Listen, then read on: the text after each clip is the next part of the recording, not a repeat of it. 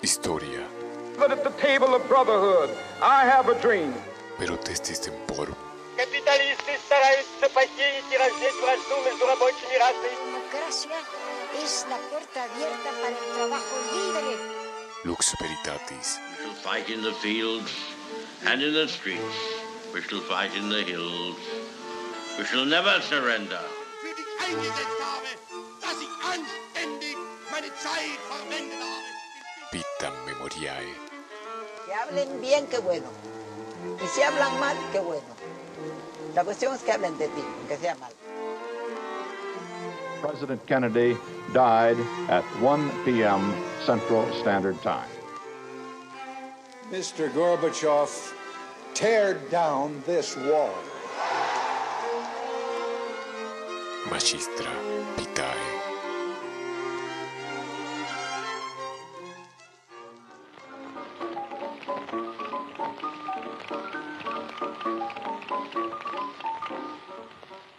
Bienvenidos a Magistra Vitae. Este espacio es un puente que cruza el río del tiempo y juntos caminaremos tratando de poner nuestros pies sobre las huellas del pasado para viajar hacia atrás y pensar sobre las consecuencias, los motivos y las razones del presente. Ya lo dijo Cicerón, la historia es testigo del tiempo, luz de la verdad, vida de la memoria, la maestra de la vida. Esta canción llamada La bicicleta, que nos cuenta de los progresos en la época del centenario en 1910, nos va llevando hacia un clima muy especial de un pasado de riqueza, de prosperidad, un tiempo en el que se conocía a la Argentina como el granero del mundo. Estamos en lo que los historiadores denominan el periodo agroexportador argentino. La riqueza de la pampa húmeda era administrada por una clase dirigente aristocrática que inició el camino de la Argentina moderna después de las luchas por la organización nacional. Estas élites al mando de la nación se enfocaron en desarrollar el país con una mirada puesta en el esplendor de Europa. Imaginaron una nación blanca de ojos azules y anularon todo lo que no entraba en esa medida de las cosas. Fue el tiempo de los ferrocarriles, los edificios grandilocuentes, las avenidas, el alumbrado público eléctrico y la inmigración, que se usó como herramienta aplicada a poblar el inmenso territorio y proveer la mano de obra que el crecimiento necesitaba. Estos líderes pertenecientes a las familias terratenientes contrataban arquitectos famosos para levantar palacios cuyos materiales venían en barco directamente de Francia. Buenos Aires dejaba de ser la gran aldea para convertirse en una metrópolis urbanizada, la París de Sudamérica.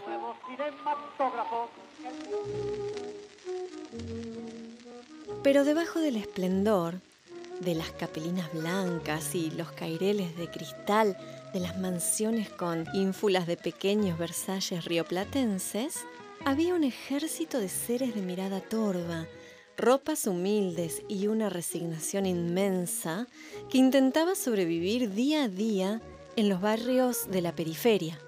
Una gran masa de trabajadores extranjeros se dedicaba a los oficios que trajeron consigo. Sombrereros, zapateros, sastres, panaderos, relojeros, carpinteros, albañiles. Otros se iban al puerto y se ubicaban como estibadores y changarines. Y algunos trabajaban en los frigoríficos y los ferrocarriles. Todos ellos fueron la nueva clase obrera. La gran mayoría eran italianos y españoles. La mirada romántica pregona que se los recibió con los brazos abiertos.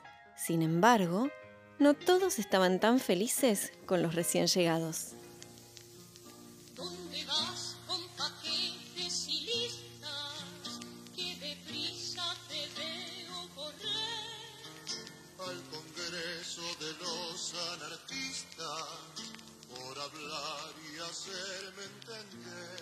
De los barcos también bajaron las ideas anarquistas que sembraron mucho miedo en la sociedad de Buenos Aires, que vio alterada la tranquilidad pueblerina de antaño. De pronto, el inmigrante industrioso y trabajador pero muchas veces poco educado y cuando no analfabeto, se vio en cierta manera ocupando el lugar que Sarmiento le había dado a los gauchos y a los indígenas, el de la barbarie. Sarmiento había soñado con una inmigración anglosajona. No era en absoluto su idea que los que forjaran el nuevo país fueran campesinos, italianos o españoles. Para colmo de males, la ciudad no estaba equipada para recibir tanta gente y las familias, después de estar tres días en el hotel de inmigrantes, tenían que ubicarse donde se pudiera. El destino de rigor fue el conventillo, nombre que se le daba a una gran casa con patio central que se alquilaba por habitaciones. La cocina y el baño eran compartidos como todos los demás espacios públicos. Los niños estaban muchas horas en la calle, ya que la escuela era obligatoria solo entre los 6 y los 13 años. Este era el mundo en el que se movía Cayetano Santos Godino, nacido en 1896 el hijo de Fiore Godino, italiano, que había sido farolero y al que el alumbrado eléctrico dejó sin trabajo. Fiore era un hombre rudo, alcohólico, que golpeaba a su mujer y a sus hijos y padecía de sífilis. Tenía siete hijos. Cayetano pasó brevemente por el colegio, porque su comportamiento extraño y violento pronto lo dejó afuera de la educación formal. No sabía leer ni escribir y pasaba los días vagabundeando en la calle y en los patios de los conventillos cercanos. Eduardo Wilde describió las condiciones de vida en estos lugares y dijo, Hacinados en un cuarto que a la vez es dormitorio para toda la familia, comedor, cocina y despensa, patio para que jueguen los niños y sitio donde se depositan los excrementos, al menos temporalmente, depósito de basura, almacén de ropa sucia y limpia si la hay, morada del perro y del gato, depósito de agua, almacén de combustibles, sitio donde arde de noche un candil, una vela o una lámpara. En fin, cada cuarto de estos es un pandemonium donde respiran, contra todas las prescripciones higiénicas, contra todas las leyes del sentido común y del buen gusto, y hasta contra las exigencias del organismo mismo, cuatro, cinco o más personas. Gente como la familia de Cayetano no conseguía trabajo, porque para esta época el caudal inmigratorio había superado la necesidad de brazos. Una crónica periodística registra el hecho de que de 10.000 hombres que pululaban por la boca en la zona del puerto, apenas mil consiguieron trabajo. La vida no era fácil para la familia Godino. Cuando Cayetano, que según los expedientes padecía de epilepsia como uno de sus hermanos, en 1904 y con solo siete años dio el primer paso de su carrera criminal, eligió un desprevenido chiquito llamado Miguel de Paoli, de poco menos de dos años. Unas palabras dulces bastaron para que Cayetano se llevara al nene de la mano hasta un terreno vacío, donde después de darle una paliza, lo arrojó en una zanja llena de espinos. Para suerte de Miguel, un agente de policía se percató de lo que estaba sucediendo y llevó a los dos niños a la comisaría para ser retirados por sus padres. Al año siguiente, en 1905, Ana Neri, una nena de 18 meses de edad, que era vecina de los Godino, fue muy afortunada. Cayetano le golpeó la cabeza con un adoquín, pero no la mató de milagro, estaba incontrolable. Por esos días, el padre encontró debajo de la cama una caja que nunca había visto. Al abrirla, descubrió que Cayetano guardaba una colección de pajaritos muertos no serían los únicos animales que mataría. No es novedad que algunos asesinos arrancan precisamente por ahí. Un asesino serial llamado Ed Camper, de Estados Unidos, descargó la ira que las humillaciones de su madre le provocaban, enterrando vivo a un gato, y al ver que no moría, lo desenterró y lo degolló. Más adelante mataría a sus abuelos, a seis estudiantes y a su propia madre, a quien decapitó. Pero volviendo al petiso orejudo, tenía apenas nueve años cuando su padre lo llevó a la comisaría a entregarlo a las autoridades, ya que no sabía qué hacer con él. El chico pasó dos meses preso. Aunque no lo creas, En esa época la policía podía llevar niños a partir de los 6 años a un lugar llamado depósito de contraventores, donde los ponían junto a adultos delincuentes. Los niños llevaban la figura de menores que estaban moral o materialmente abandonados. La filosofía imperante dictaba que a los chicos les venía bien la internación para detectar las desviaciones a tiempo y ser corregidos con rigor. Aunque el antro no corregía nada, más bien empeoraba todo. El diputado socialista Alfredo Palacios presentó en la Cámara de Diputados en 1913 un informe en el que decía de este lugar. Encerrados en una prisión como delincuentes, descalzos, andrajosos, cubiertos de parásitos, con sarna, unos pobrecitos tiritan de frío y tosen tristemente. No hay una sola cama en la prisión y allí en el suelo de piedra han pasado estas noches horribles sin que nada o poco pueda hacer el comisario encargado de su vigilancia. La infancia de hace un siglo era una etapa difícil y peligrosa cuando pertenecías a la clase obrera y además eras un poco revoltoso. Al salir del encierro, lejos de volver sosegado, Cayetano estaba más ansioso que nunca. La oportunidad para el particular disfrute se le presentó con Severino González, un nene de apenas un año que tuvo la desgracia de creerle al petizo las promesas de recibir caramelos y además de tener unos padres muy distraídos. A Severino lo llevó a un potrero donde había un piletón que se usaba para bañar caballos.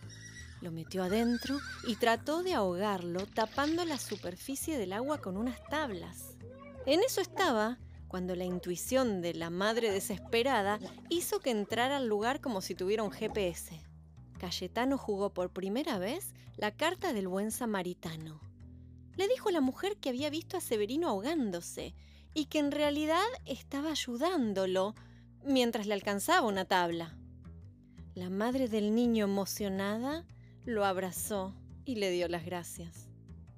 ¿Cómo habrá sido la bronca que Cayetano sintió al no poder concretar el crimen que poco después le quemó los ojos con un cigarrillo al niño Julio Botti de dos años, que estaba sentado en la puerta de su casa? Esa fue la gota que rebalsó el vaso. Fiore Godino nuevamente entregó a su hijo a las autoridades. Esta vez lo enviaron a la flamante colonia 24 de noviembre, un establecimiento en la localidad de Marcos Paz que el Estado argentino había construido para la rehabilitación de los enfermos mentales, alcohólicos o simplemente jóvenes atorrantes. También era para los huérfanos. Las ideas positivistas del criminalista italiano Cesare Lombroso estaban en boga y sostenían que la degeneración de la conducta y los rasgos criminales estaban radicados en las deformidades físicas como por ejemplo en el caso del petizo, sus enormes genitales, las orejas como manijas y su aparente imbecilidad. Lombroso afirmaba que la morfología física predisponía al crimen. En aquellos momentos, ni la violencia que denotaban las 27 cicatrices que le contabilizaron en la cabeza, ni los abusos sexuales intrafamiliares o los trastornos relacionados con la epilepsia o la sífilis fueron considerados para hacer un diagnóstico. Cayetano sería observado como un mono en la jaula y nada más. Salió de allí con 15 años, como una mariposa sale de la pupa, listo para volar. Ya se había convertido en el petiso orejudo. Lo mandaron de regreso a la casa de sus padres, que no querían tener nada que ver con él. Le consiguieron un trabajo en una fábrica. Lo echaron a los tres meses por insultar a las operarias. Más adelante le contaría a los doctores que en estos días sentía dolores intensos de cabeza que le daban ganas de matar. El 17 de enero de 1912, el año más emocionante de su vida, prendió fuego a una tienda de licores, deleitándose con otra de sus pasiones, el fuego. El petizo era un piromaníaco consumado. Fue responsable de al menos siete incendios. Cuando ya en prisión le preguntaron por qué le encantaba prender fuego, respondió que le gustaba ver trabajar a los bomberos, especialmente cuando se quemaban. El 26 de enero, la ciudad amaneció conmocionada. Apareció el cuerpo de Arturo La Aurora, un niño de 13 años, en una casa abandonada, estrangulado con un piolín, y nadie sabía quién podía ser el asesino. En marzo de ese año, le prendió fuego al vaporoso vestido blanco de una nena llamada Reina Bonita Vainikov, de tan solo siete años. Reina Bonita jugaba en la vereda, pero terminó en el hospital con serias quemaduras. Murió después de 16 días de agonía. La tragedia para la familia Vainikov fue doble, ya que el abuelo vio a la niña en llamas y con la desesperación que todos nos imaginamos, cruzó la calle sin mirar y lo atropelló un auto. En agosto, el niño Roberto Russo de dos años estaba jugando en la calle con su hermano de cinco, cuando el petizo lo invitó a ir al almacén a comprar caramelos.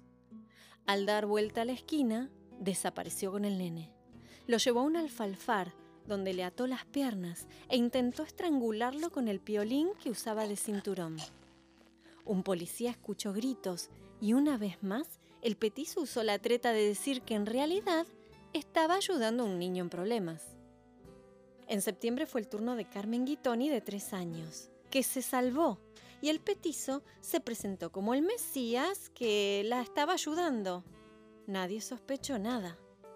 En ese momento, él estaba trabajando como cuidador de caballos, hasta que apareció una yegua apuñalada y muerta. El dueño del lugar incriminó al petizo. Y fue entonces que a la policía le llamó por primera vez la atención la frecuencia con la que el adolescente estaba en la escena de los hechos criminales en el barrio. En noviembre salió la bolilla de Catalina Neolener de 5 años. La nena se dejó seducir por la promesa de los caramelos. Para evitar padres atentos y policías eficaces, esta vez se la llevó bien lejos. Pero Catalina, cansada de caminar, se negó a seguir atrás del petizo. Entonces, él arremetió a los golpes y la nena aprovechó la circunstancia para escapar. El gran premio de la lotería de fin de año del petizo se lo sacó el pobrecito de Gesualdo Giordano, un nene de tres años. Este fue el descargo de la impotencia de no poder concretar sus crímenes. No pudo controlar sus deseos al ver al nene jugando y una fuerza irresistible lo impulsó a acariciarlo. Sin que nadie viera nada, se lo llevó en brazos. En un almacén compró caramelos y de ahí fue hasta la Quinta Moreno, un lugar descampado en Parque Patricios. Lo ató de pies y manos y lo estranguló con su piolín. Pero Gesualdo era fuerte y peleaba por su vida. Entonces, el petizo salió a la calle en búsqueda de un arma más letal. La ironía del destino hizo que el papá de Gesualdo lo encontrara mientras estaba en eso. El hombre, desesperado, le preguntó si había visto a su hijo. Y el petizo le respondió que no, que vaya a la comisaría, que seguro estaba ahí. A lo que el padre salió corriendo. Más tranquilo, Cayetano encontró un clavo de 10 centímetros y se lo clavó a Gesualdo en la sien. En los interrogatorios diría que lo que más lamentaba de ese día era haber dicho una mentira. La historia con Gesualdo no termina ahí. El petizo fue al velorio, se acercó al féretro y se puso a revisar la cabeza del nene para ver si el clavo había salido por el otro lado. Finalmente, esta fue la actitud que hizo sonar todas las alarmas. Este fue su último crimen.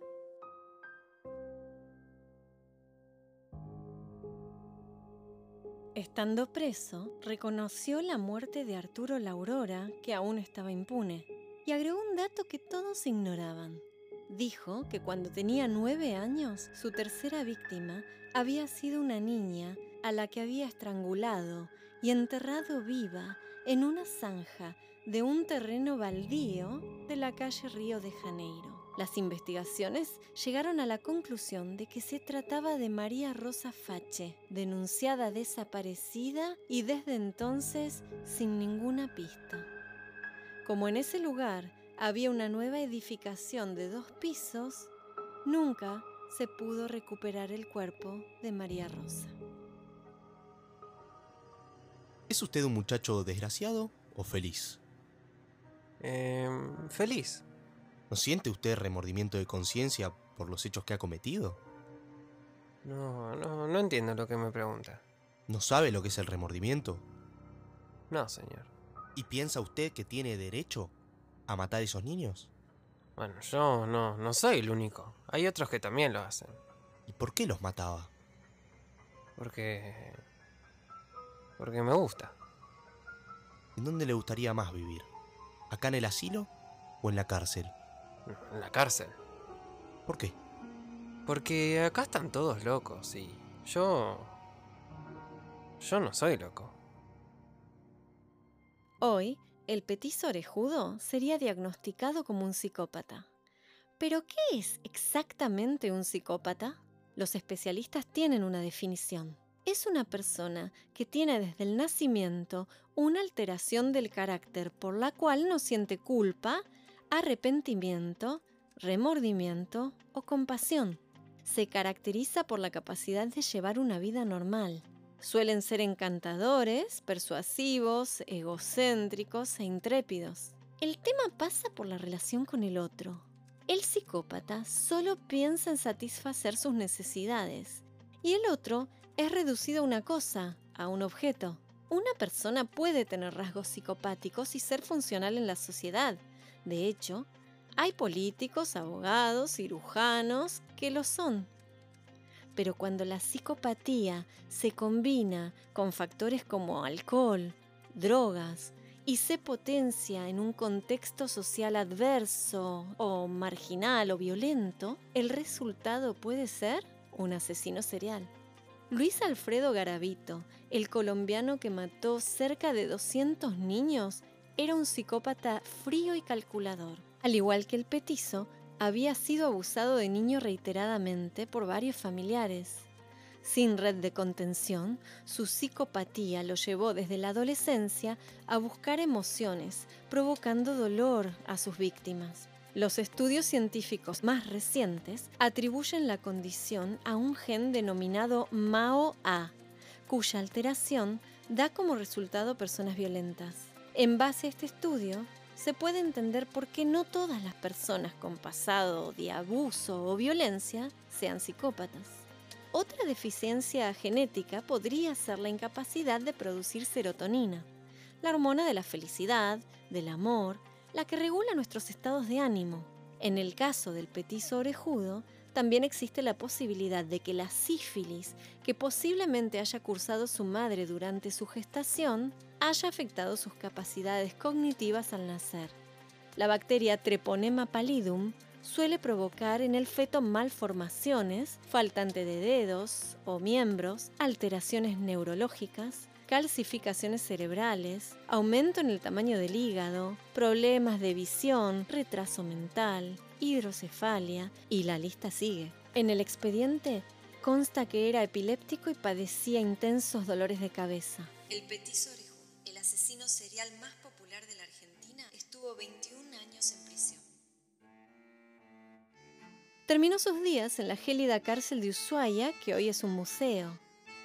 Su número de interno era el 246. En 1927 fue sometido a una operación para corregir sus prominentes orejas y de paso ver si Lombroso tenía razón y le curaban la maldad. No funcionó. Se cuenta que una gata había tenido cría en el penal, que había muerto congelada y que los dos gatitos eran la alegría de los presidiarios que se desvivían por cuidarlos. Al parecer, una mañana el petizo, que ya no tenía dientes y estaba lleno de costras por las picaduras de las chinches, levantó a uno de los gatitos y apretó fuerte hasta que la columna vertebral hizo crack. Luego hizo lo mismo con el otro gatito. Como en sus épocas de mala suerte, alguien lo vio. Los presos lo molieron a palos, lo dejaron agonizando tal como él dejó a Reina Bonita. Pero este es el final de la ficción, de la leyenda. En realidad, el incidente de los gatos había pasado 10 años antes de la muerte de Cayetano. El petiso orejudo murió enfermo, tal vez de una hemorragia interna provocada por sus constantes úlceras estomacales. La leyenda popular dice que profanaron su tumba y que la mujer del gobernador usaba un fémur del petizo como pisapapeles. A pesar de que hay una cruz que marca su tumba, el verdadero paradero de los restos del petizo orejudo hoy sigue siendo un misterio.